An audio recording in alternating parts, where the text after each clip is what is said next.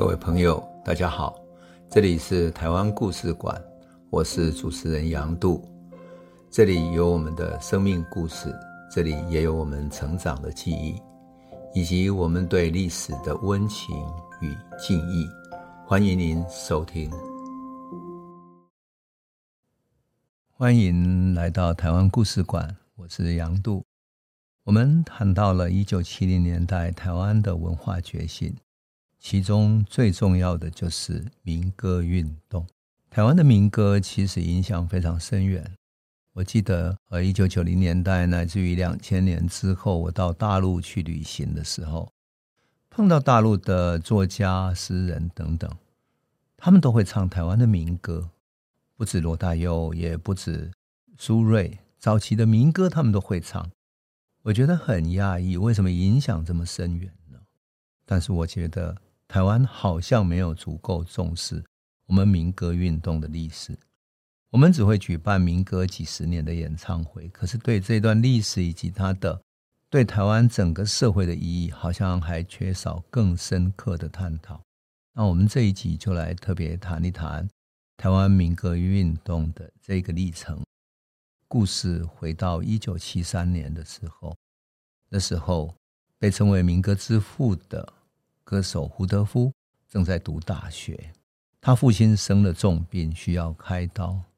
那个时候还没有全民健保，也没有医疗保险，所以要支付非常高的医药费，还要付保险费用。胡德夫只好回到台北，去一家西餐厅驻唱。那是附属哥伦比亚住在台北大使馆所设的西餐厅。那么位在中山北路跟长春路的路口。他一楼卖一些工艺品，楼上就是一些艺文界人士喜欢聚会的一个民歌餐厅。那胡德夫用他很浑厚的嗓音，而且他弹的蓝调钢琴非常适合唱歌，他能够一边弹一边唱歌，所以很快成为薪水最高的驻唱歌手。有一天，他要上台的时候，有一个一头蓬松乱发的歌手李双泽来到他身边说：“德夫啊。”你不是卑南族的吗？为什么不唱一首家乡的歌来听听呢？当时西餐厅的歌手唱的都是西洋歌曲，主要是美国的爵士乐跟热门歌曲。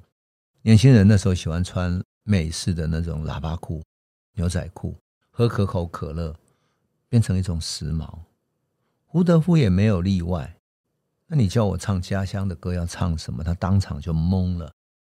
所以他一边唱西洋歌曲，一边想说：“哎，小时候我的父亲教过我唱什么歌呢？”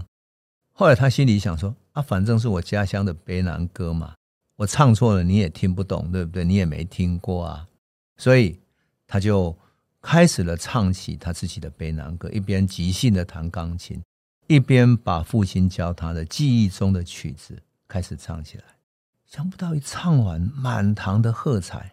本来他平时歌唱只是很零星的掌声哈，不料这个歌这么撼动人心，但他知道说这个只是靠记忆勉强把那个旋律拼凑起来的，也许有一点错误，所以他就赶紧回到家乡请教他爸爸，还有家乡的一些长老，然后就把这首歌的歌曲跟歌词都完整记录下来。这一首歌就是《美丽的稻穗》，这首歌是创作于一九五八年的，创作者叫陆森堡。那么，他歌词真正的意思就是，卑南族的意思是说，非常美丽的我们今年的稻穗，欢呼啊，我们欢呼，快乐，快乐，我们要割稻了，欢呼啊，我们要割稻了，我们要写信，写信给哥哥在金门的哥哥啊，歌颂着美丽的稻穗。其实，在呼唤什么？因为一九五八年正是八二三炮战的时候。这个创作的歌手叫陆森堡，他卑南的名字叫巴里瓦凯斯啊，他是旋风的意思。那陆森堡生于一九一零年，因为他从小就跑得很快哈。他后来变成一个小学的老师。台湾光复以后，他是台东农校的老师，可是他的语言从日语跟家乡的语言转不过来，中文不好，所以他只能够教体育跟音乐。爱音乐嘛，他很爱音乐，所以口袋带了一个小本子，一支笔。啊，坐车闲暇，他音乐灵感来了，就把它记下来。他太太在农忙的时候找他一起去田里干活，可是平常当老师的他根本没有干活的体力啊，一边干活一边胡思乱想，结果有时候想到好的音乐，人就不见了，跑到那个槟榔树下就开始写歌。所以他太太老是骂他说：“你怎么懒惰啊？怎么跑在这里来？”就这样子。他干活的时候看到美丽的稻穗，想到家乡的青年在金门马祖当兵，那个时候八二三炮战要搬那么重的大炮，所以征调了许多原住民去。于是他写了这首《美丽的稻穗》，召唤家乡。我曾经听到胡德夫哈、清唱，我们俩兄弟啊喝酒喝的，一边喝着喝着，然后胡德夫就用清唱的唱这首《美丽的稻穗》。那真是非常的好听，非常的动人，甚至于我觉得胡德夫唱的时候，他那种内部胸腔的声音，好像整个空间都有一种回音，是一种感动人心、从灵魂里面感动出来的一种歌。我常常在想说，这是一首多么不只是思念故乡，甚至于是一种送给在前线当兵的孩子，简直就是一首反战的歌曲。当然，胡德夫是卑南人，他妈妈是排湾人，所以。家里常常异动，然后来胡德夫到淡水去读中学的时候，在教会里面啊，他就很自然就学会弹钢琴、唱圣歌，而且他钢琴完全是很自在的弹，所以整个调性就是让他自由自在的去弹。哎，因为在在这里，他学会唱歌，就到驻唱去了，认识李双泽。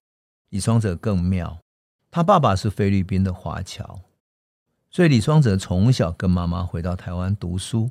读淡江大学数学系的时候，他功课不怎么样，可他很喜欢建筑系的课程，所以跑去上了习得进的绘画课。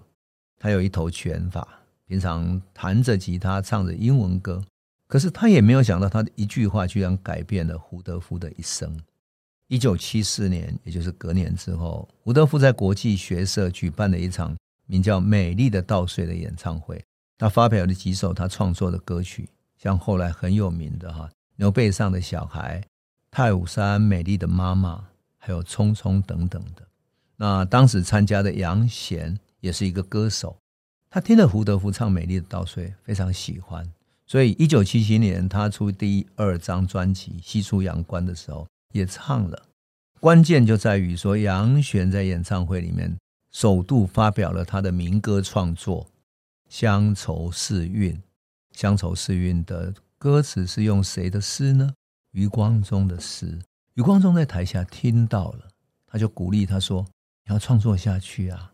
所以杨贤另外用余光中的诗创作了七首歌。一九七五年，他办了一场现代民谣创作演唱会，他就是这场演唱会的主办兼主要的演唱人。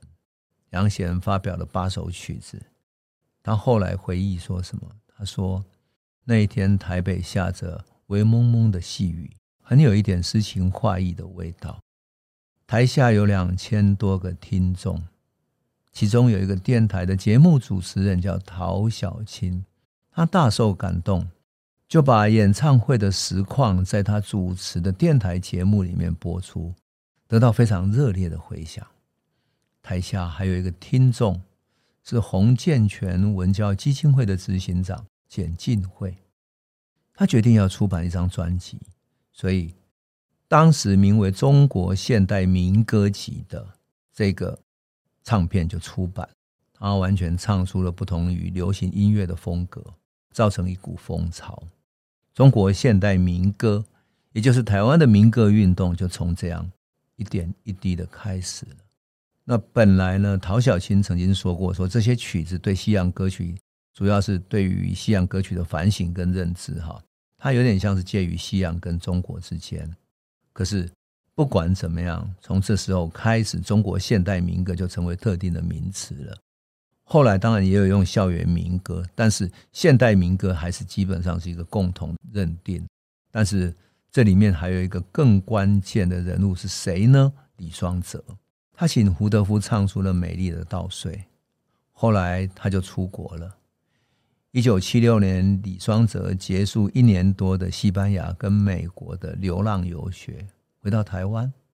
异乡的游子，他看到台湾的文化，他开始有不同的反省了。一九七六年十二月三号，淡江大学跟很多校园一样啊，举办的民谣演唱会。那节目就按照惯例安排以西洋民谣跟热门音乐为主，说的是民谣，其实是西洋民谣。那杨祖君也是来宾，他在后台等待要上台的时候呢，突然听到台上传来奇怪的声音，因为本来应该是胡德夫去演唱，但胡德夫生病了，他就请李双泽帮他去唱。好，李双泽这位老兄呢，顶着一头卷发，带着一吉他，然后。他手上拿了一瓶可口可乐上台，然后用嘲讽的语气说什么？他说：“我从国外刚刚回到自己的土地上，真令人高兴啊！但我现在喝的还是可口可乐。”他对着刚刚唱完歌的黄华琴就问说：“你是一个中国人唱洋歌，你什么滋味呢？”这黄国琴不知道怎么回答，他就说：“只要是旋律好的歌，中国歌、外国歌都唱啊。”那李双泽就挑衅的问主持人说。那我们请今天的主持人陶晓清陶小姐回答这个问题。她主持节目十多年，一定可以给我们一个满意的答复。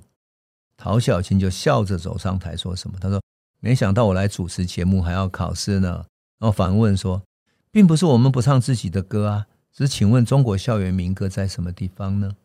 李双泽就说：“黄春明在他的乡土组曲里面说过，在我们还没有能力。”写出自己的歌之前，应该一直唱前人的歌，唱到我们可以写自己的歌为止。陶小青就说：“那就请你唱几首来给我们听吧。”于是李双泽背着他的吉他，开始唱起了四首台湾民谣。他唱《波破网不破网》《恒春之歌》《雨夜花》《望春风》，随后。他又唱起了国父纪念歌，唱了第一段的时候，他很生气的问台下说：“你们为什么不跟我一起唱？”这时候台下已经一片嘘声，嘘他下台了。他有人站起来，反而大声的喊什么？喊说：“我们要唱自己的歌，表示支持李双泽。”他本来要下台了，这时候又转回来说：“如果你们不满意的话，我也没有办法。”然后他背起吉他，拿着麦克风说：“你们要听洋歌吗？”洋歌也有好的，不是只有那样的。他就唱起了 Bob Dylan 的《Blowing in the Wind》。这首歌是美国学生运动的时候，简直像国歌一样的，被所有的美国学运的学生满街唱。唱完下台以前，他挑衅地问说：“你们为什么要花二十块钱来听中国人唱洋歌呢？”他的问号像一个重磅的炸弹，在淡江立刻掀起讨论。然后淡江周刊做了专题。李双泽提出一个问题：我们为什么不唱自己的歌？唱自己的歌，从此变成一个响亮的文化的号召，一种自觉的力量，代表民歌时代的精神开始了。事实上，李双泽其实是有一点安排的。他找了六个学生在演唱会的大礼堂，分布在六个点，准备大家有嘘声出来的时候出来声援他。所以，这不是一次偶发的事件。有人说他是偶发的，但是不是。是他有意识的安排，啊后来人们就称他叫淡江的可口可乐事件，但其实是一个民歌运动的一次宣告，一次行动。当然，李双泽的愤怒不是没有原因的。台湾那时候处于认同焦虑的危机，学界开始出现批判西化的声音了。所以异乡游子回来之后，他内心当然充满了自信。这个时候，在后台听着的杨祖君也感到非常震撼。杨祖君小时候就很爱音乐，所以妈妈答应说：“你如果考上大学，就买一把吉他给你。”哎，他考上淡江了，就立刻弹起吉他唱西洋民谣。那当然，这个时候六零年代学生运动这些歌都是他能够唱的，所以他也唱 Bob Dylan、唱 John Baez、Peter Paul and Mary 等等的这些民谣歌手。就这样子，他遇到了李双泽。这时候，台下还有一个老师。神采奕奕的来跟杨祖君说什么呢？他说：“哎，听说你也是英文系的，我是英文系的老师，我叫王金平。王金平这位老师刚从美国留学回来，经历了美国的学生运动跟保钓运动，一腔热血。他正在主编什么？主编《淡江周刊》。就这样子，他约了杨祖君写稿子。然后有一天，王金平带他去看李双泽。那时候梁锦峰也在，带着他的孩子，正在学一首。李双泽新创作的歌叫《我知道》，那首歌就说小朋友，你知道米是谁种的吗？是农民种的，等等的，是一首很朴素的歌。啊，梁锦峰有点腼腆说：“那一天之后，你不是说我们都不唱自己的歌吗？好，那我们就来做这首歌吧。”所以李双泽就跟梁锦峰跟其他的创作者合作，他用蒋勋的诗写下了《少年中国送别歌》，用杨奎的词写下了《愚公移山》，用梁景峰的词写下了《美丽岛老鼓手》、《我们的早晨》等等的有九首歌。可惜的是，李双泽创作了歌之后，到一九七七年九月十号，杨祖君接到王金平的电话，说双泽死了。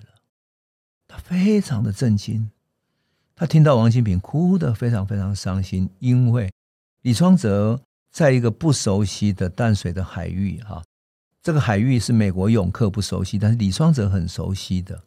可是这个美国的泳客快要被大浪卷走的时候，他冲下去救他。结果这个泳客被救起来了，可是他自己被大浪卷走了。就这样子，他为了办他为李双泽办的丧礼。丧礼的前一天，杨祖君跟胡德夫哈，还有他的朋友在台大的西餐厅木棉花录音。他把李双泽的九首歌整理出来，他跟胡德夫拿到了李双泽的手稿，然后他就自作主张把不得不把那些唱得不顺的稍微更改一下，就这样集体创作了。后来，他跟胡德夫合唱了《美丽岛》，也合唱《少年中国》这两首歌，在上礼那边播放。那《美丽岛》我们现在都很熟悉，我们摇篮的美丽岛是母亲温暖的怀抱，骄傲的祖先们正视着，正视着我们的脚步。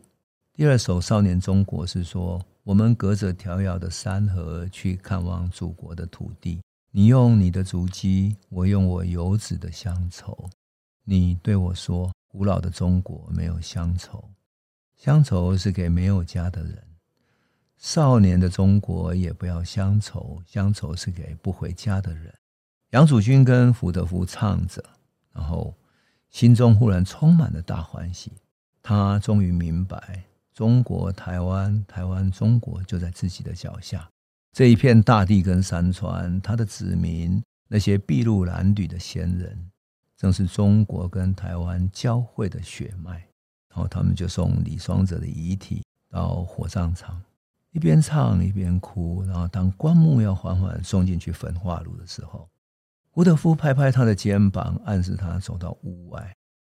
他们说：“你看，你看，双泽在那里。”杨祖君一抬头，焚化炉的烟囱冒出一股浓浓的烟。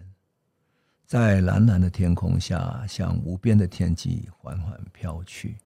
这就是民歌里面最重要的一个人——李双泽。他走了，可是唱自己的歌却变成年轻世代的共同精神。